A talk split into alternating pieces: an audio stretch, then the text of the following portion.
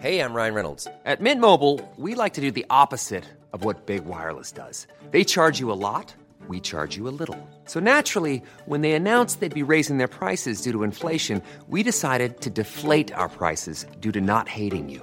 That's right. We're cutting the price of Mint Unlimited from $30 a month to just $15 a month. Give it a try at mintmobile.com slash switch. $45 upfront for three months plus taxes and fees. Promo rate for new customers for limited time. Unlimited more than 40 gigabytes per month. Slows. Full terms at mintmobile.com. Viviendo en América. Historia basada en la experiencia de Esteban Cortés. Escrito y adaptado por Tenebris para relatos de horror. Me gustaría comenzar esta historia diciendo que extraño mucho mi país mexicano. Hace ya 15 años que vivo en California y solamente regreso a México en tres ocasiones. Dos de ellas para visitar a mi familia y la última para ir por mi mujer e hijos. Desde la distancia pude ir viviendo varias cosas, como la muerte de mis padres, el nacimiento de mis sobrinos y todas esas cosas que generalmente se viven en familia. La vida es dura y es algo que muchos conocemos, sobre todo nosotros a los que no nos tocó nacer en una cuna de oro, y llevarse una tortilla a la boca significaba largas horas de trabajo. Tenía 22 años cuando decidí buscar el famoso sueño americano. Como la mayoría de los migrantes me tocó vivir hambre, sed y pasar por el río Bravo para cruzar la frontera. Es difícil llegar a un país en donde ni siquiera conoces el idioma. Y encontrar a los paisanos del otro lado es lo más parecido a una familia que podemos tener. Al principio tuve que entrarle a cualquier trabajo, recoger hojas de algún patio, lavar platos y hasta estuve de mesero en un restaurante mexicano. No me trataba mal, pero mi presencia ahí comprometía mucho a la dueña. Como ella era una señora grande y de muy buen corazón, me recomendó buscar a un sobrino suyo que estaba metido en el negocio de la construcción. Me dijo que ganaba bien y eso le bastaba para darse sus lujitos. Su sobrino me recibió como si nos hubiéramos conocido desde hace mucho tiempo. Me habló de grandes rasgos de lo que necesitaba para aprender en el negocio. Mira, me dijo, la verdad es que aunque tengo años dedicándome a esto, tiene poco que me metí con este contratista. Es muy buena onda y siempre nos consigue trabajos en casas de gente rica. Cuando alguien se enferma, se ofrece llevarlo al hospital y hasta nos echa un ride cuando no traemos en qué movernos. Es buena onda, te va a caer bastante bien. Estas palabras del sobrino de la señora, cuyo nombre era Juan, me llenaron de alegría. Desde que puso los pies en Estados Unidos tuve trabajos que apenas me dejaban para sobrevivir. Y ahora en este momento la vida me parecía estar sonriendo. El señor resultó ser un nacionalizado de nombre Jacobo. Apenas había llegado de Texas, pero a cualquier lugar donde iba parecía sonreírle la fortuna. Se podría decir que era uno de esos hombres que gracias a los contactos podía amasar grandes cantidades de dinero. Los demás trabajadores parecían estar muy contentos trabajando con don Jacobo. Y tal como me lo dijo Juan, la paga era buena y el señor parecía muy amable. Me recibió con una sonrisa un poco aprendida, esa que hace la gente cuando debe sonreír mucho por asuntos de negocio. Me habló de la paga y también de los días de descanso. Si trabajaba como las demandas lo requerían, podía seguir considerándome para futuros proyectos. Y yo le dije que sí a todo. Aparte de mí estaba otro muchacho y se veía más joven que yo, más o menos de unos 18 años. Desde que se sentó junto a mí pude notarlo un poco nervioso. Movía mucho los pies y se sobaba las palmas de las manos. Este chico se llamaba Sergio. No dio muchos datos sobre quién era o de dónde venía. Simplemente le dijo a Jacobo que necesitaba dinero, que sabía trabajar muy bien porque su hermano también se dedicaba a la construcción. Jacobo nos aceptó a ambos. Nos dijo que había un proyecto en puerta que iba a necesitar todas las manos posibles. Así que iniciamos al día siguiente. Fui a agradecerle a Juan y caminé hacia el cuarto que rentaba.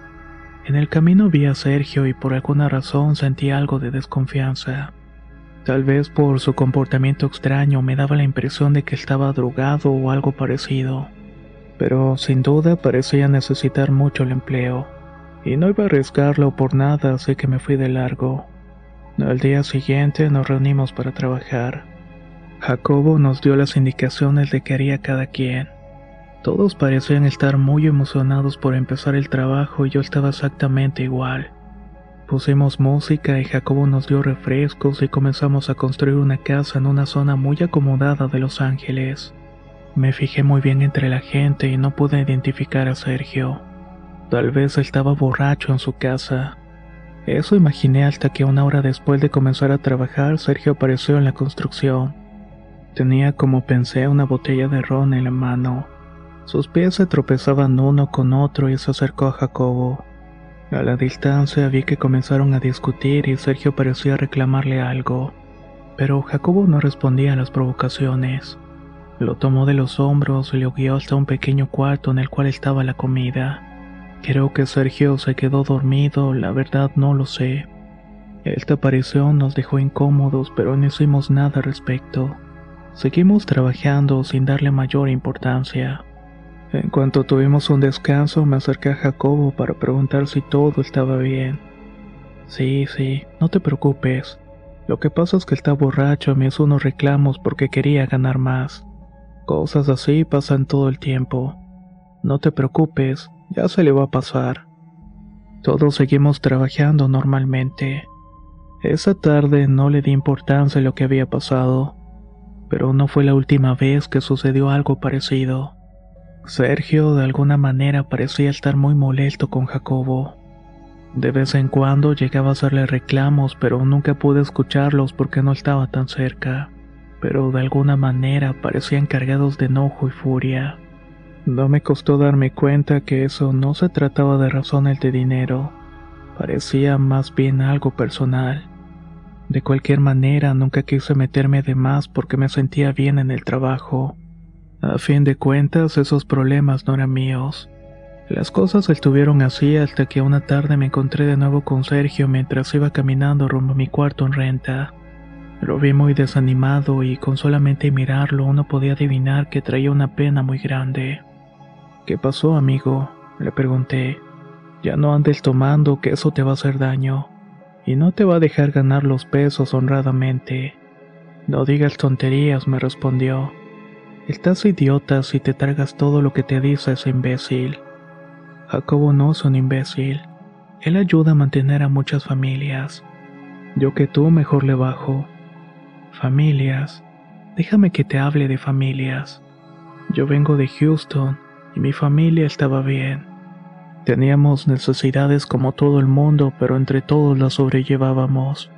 Ese monstruo llegó diciendo que pagaba bien y que íbamos a tener trabajo seguro mes tras mes.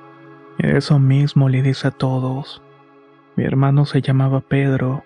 Era el mayor y como mi papá nos abandonó desde que éramos chicos, él se echó encima la responsabilidad de mantener a mi madre. Por un tiempo todo estuvo bien, pero luego de la nada desapareció. Lo último que supimos fue que Jacobo lo llamó especialmente para que le ayudara con unos acabados. Luego de eso se lo tragó la tierra. Mi mamá no quiso meterse en problemas. Ella está resignada que Pedro está muerto y no te creas. Yo también estoy perfectamente seguro. Pero no me voy a quedar con las malditas manos cruzadas. Ese desgraciado me va a decir qué pasó con mi hermano y no me importa si tengo que perseguirlo por todo el país. Por esas razones que estoy aquí. No daba créditos a las palabras de Sergio. Sabía que era sincero porque mientras hablaba se le cortó la voz y los ojos se le llenaron de lágrimas. Pero para mí que venía de un lugar donde se confía mucho entre vecinos amigos, no podía creer que un hombre tan generoso como Jacobo tuviera que ver con la desaparición de su hermano. Intenté consolarlo diciéndole que todo estaría bien, que si necesitaba ayuda con algo podía contar conmigo. Ahora que lo mencionas, si quiero que hagas algo. Necesito que me acompañes a un lugar. No te preocupes que no te va a pasar nada. Lo que pasa es que no quiero ir solo porque siento que es algo que voy a necesitar tus fuerzas. Estuvimos caminando alrededor de unos 40 minutos por un barrio que jamás había visto. Me contrastó mucho porque pasamos de una zona residencial a una zona media, y después llegamos a un barrio de gente muy pobre. Eran casas en mal estado con figuras de la Santa Muerte en las ventanas. Era un ambiente que me recordó mucho México. Llegamos hasta una casa donde nos recibió una señora de unos cuarenta y tantos años. Era bastante llenita y tenía una verruga en la nariz. Me dio mucha gracia de que podía tratarse de una bruja, pero esta sonrisa se me borró cuando la mujer me hizo pasar a su sala. Todo adentro estaba impregnado por un olor a copal, y en el centro de la mesa estaban unas cartas de tarot. La mesa estaba rodeada de veladoras negras y las paredes parecían ser las de una iglesia, llenas de figuras de santos, vírgenes, cristos. Y al final, como coronando esa cena que me dio escalofríos, estaba la Santa Muerte. Esta medía unos dos metros aproximadamente, y en la mano derecha tenía el mundo y en la izquierda la guadaña. No sé si fue por el olor tan fuerte del incienso o la energía pesada del lugar, pero ciertamente tuve ganas de vomitar. Me di la vuelta para salir corriendo de ahí, pero Sergio me agarró de la camisa y se echó a reír. Una vez que se cierra la puerta de aquí nadie sale, me dijo. Te dije que no te iba a pasar nada, así que no tengas miedo y confía en mí. Hey, I'm Ryan Reynolds. Recently, I asked Mint Mobile's legal team if big wireless companies are allowed to raise prices due to inflation. They said yes. And then when I asked if raising prices technically violates those onerous two-year contracts, they said, "What the f*** are you talking about? You insane Hollywood ass." So to recap, we're cutting the price of Mint Unlimited from $30 a month to just $15 a month. Give it a try at mintmobile.com slash switch. $45 upfront for three months plus taxes and fees. Promo rate for new customers for limited time. Unlimited more than 40 gigabytes per month. Slows. Full terms at mintmobile.com. Millions of people have lost weight with personalized plans from Noom, like Evan, who can't stand salads and still lost 50 pounds. Salads, generally, for most people, are the easy button, right? For me, that wasn't an option. I never really was a salad guy. That's just not who I am. But Noom worked for me. Get your personalized plan today at Noom.com. Real Noom user compensated to provide their story. In four weeks, the typical Noom user can expect to lose one to two pounds per week. Individual results may vary. Por un segundo creí que iba a pasarme algo de lo que no iba a poder escapar. Sergio me miraba burlándose de mis gestos y mi miedo. La señora de la verruga nos dijo que dejáramos de jugar, que mejor nos sentáramos alrededor de la mesa. Sergio y yo nos sentamos en una mesa redonda de madera. Encima de ella habían varias plantas y algunas piedras. También una camisa blanca de esos que se usan con los trajes. La mujer comenzó a decir varias oraciones pidiendo varios santos que le ayudaran a hacer justicia en el nombre de Dios. Puso la camisa dentro de un frasco con un líquido amarillento. Dentro del frasco estaba una especie de animal muerto. Parecía un becerro que no alcanzó a nacer o algo por el estilo. Me pareció que estaba en estado fetal. También echó plantas y las piedras. Sergio entonces le dio un fajo de billetes y salimos de ahí.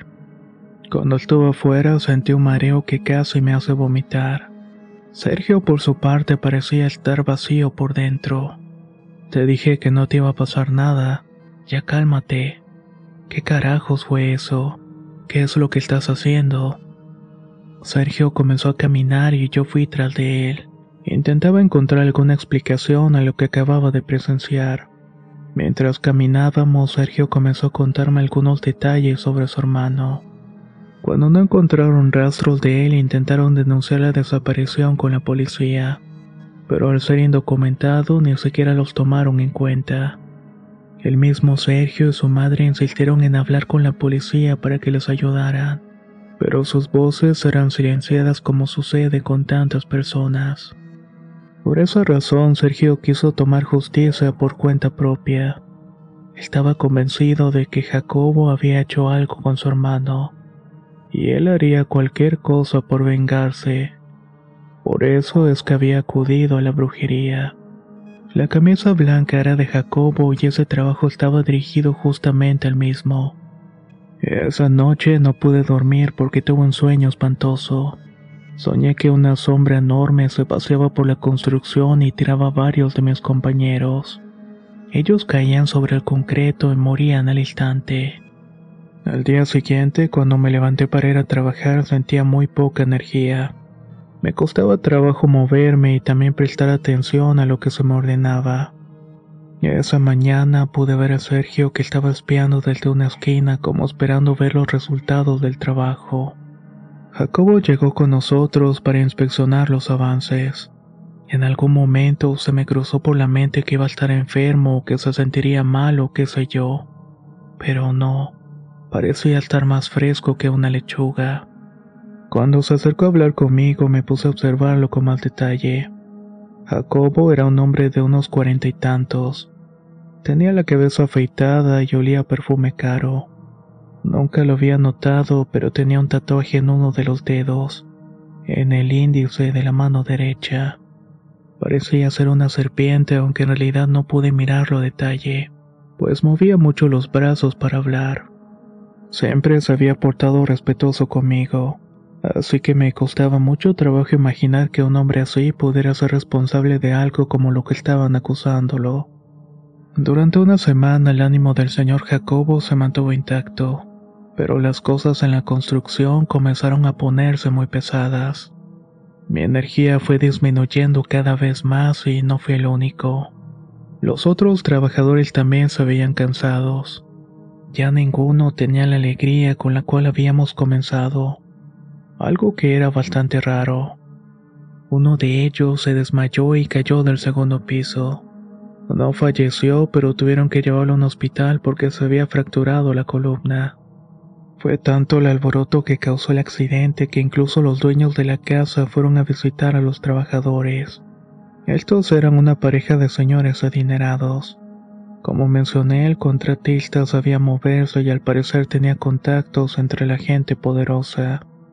La señora parecía ser una nativa americana y el esposo según supe era alemán. Ellos también se portaron muy amables con nosotros. Nos ofrecieron una comida y nos pidieron que no abandonáramos el proyecto de la casa, ya que les surgía tenerla en poco tiempo. En un momento el señor se acercó a mí para saludarme. Cuando le di la mano noté que tenía la misma marca en el dedo que el señor Jacobo. De alguna manera también estaba esa especie de víbora en el dedo índice, o al menos así lo interpreté. Aunque no soy un hombre de muchos estudios, tampoco soy un tonto. No podía ser una simple casualidad que los dos tuvieran el mismo signo y en el mismo dedo. Entonces empecé a tomarme más en serio las palabras de Sergio. Tuve miedo de estar en medio de algo que fuera más allá de la razón. El trabajo era ideal para cualquier persona que vive de indocumentado en América. Buena paga, trato amable y sin malos tratos. Pero es en estas ocasiones cuando uno se puede dar cuenta que hay cosas que importan mucho más. Por ejemplo, que si no tengo salud no tengo nada. Y también que a veces el miedo no es tan mal consejero. Es más, Entendí que sentíamos esa horrible sensación para prevenirnos de los peligros que pudieran costarnos la vida. Esa tarde estábamos motivados por la visita de los dueños y la comida que nos habían invitado. Así que decidimos quedarnos un poco más para avanzar. Ya estaba oscureciendo cuando pude ver que había una sombra idéntica a la de mi sueño.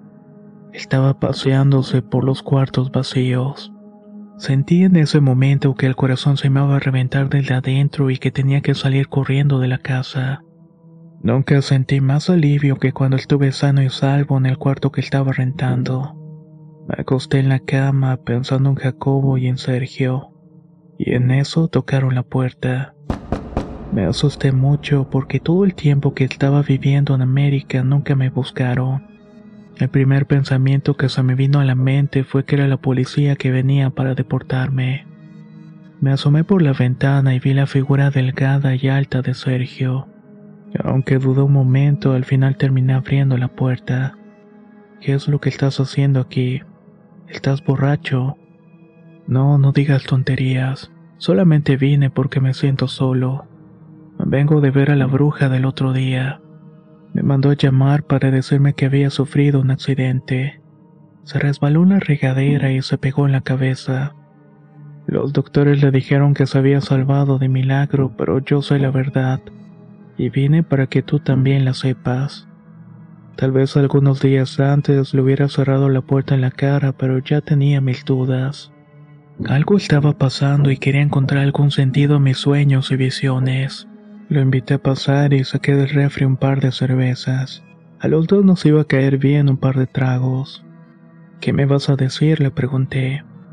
La bruja me marcó y me dijo que fuera a su casa.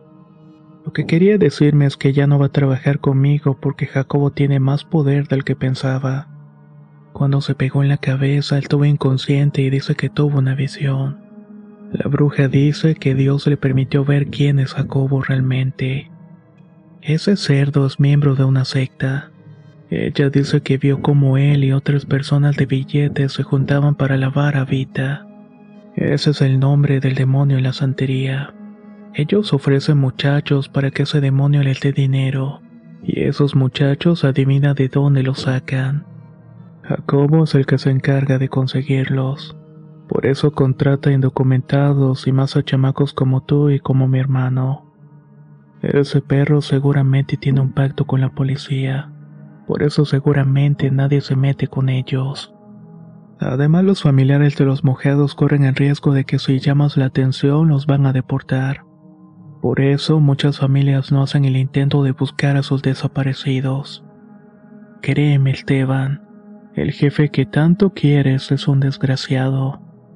La lata de cerveza me temblaba en la mano y se me vinieron muchas ideas a la mente.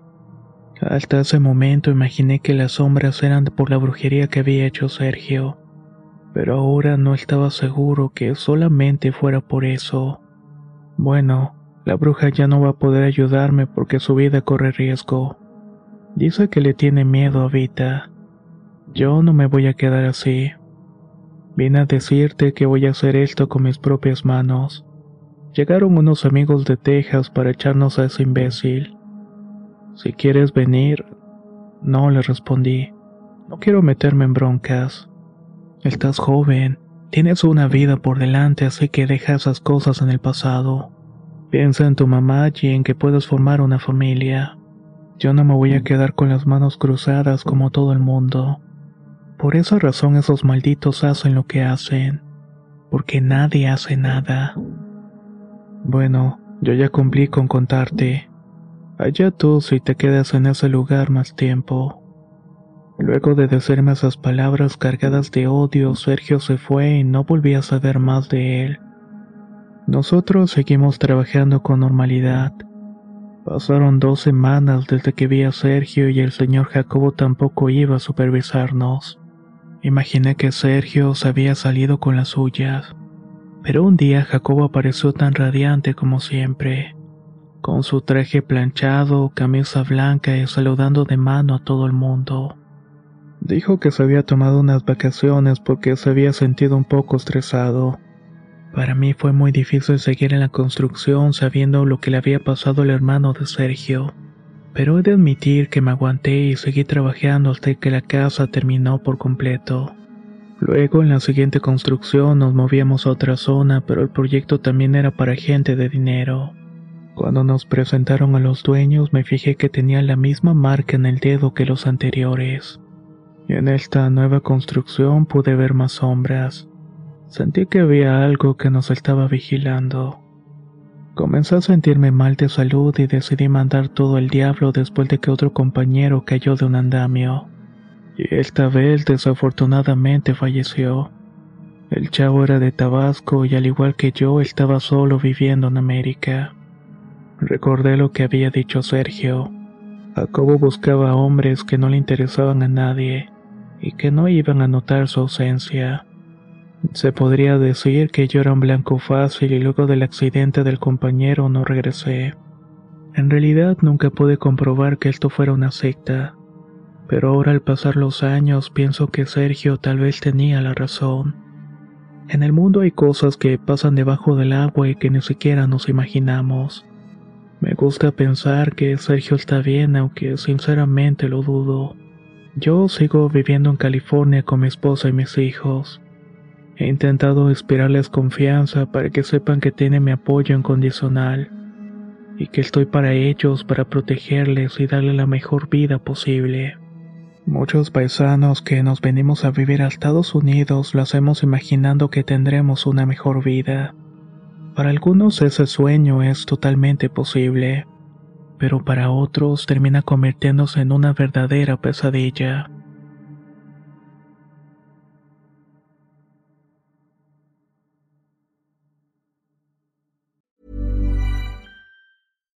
If you're looking for plump lips that last, you need to know about Juvederm lip fillers. With Juvederm Volbella XC and Juvederm Ultra XC, your lip look, whether it's subtle or bold, can last up to one full year with optimal treatment and no additional maintenance. Find a licensed specialist and see if it's right for you at juvederm.com today. That's J U V E D E R M.com. Add fullness to lips in adults over 21 with Juvederm Volbella XC or Juvederm Ultra XC. Do not use if you have severe allergies or a history of severe allergic reactions, or if you're allergic to lidocaine or the proteins used in Juvederm. Tell your doctor if you have a history of scarring or taking medicines that decrease the body's immune response or that can prolong bleeding. Common side effects include injection site redness, swelling, pain, tenderness, firmness, lumps, bumps, bruising, discoloration, or itching. As with all fillers, there's a rare risk of unintentional injection into a blood vessel, which can cause vision abnormalities, blindness, stroke, temporary scabs, or scarring. For full important safety information, visit juvederm.com.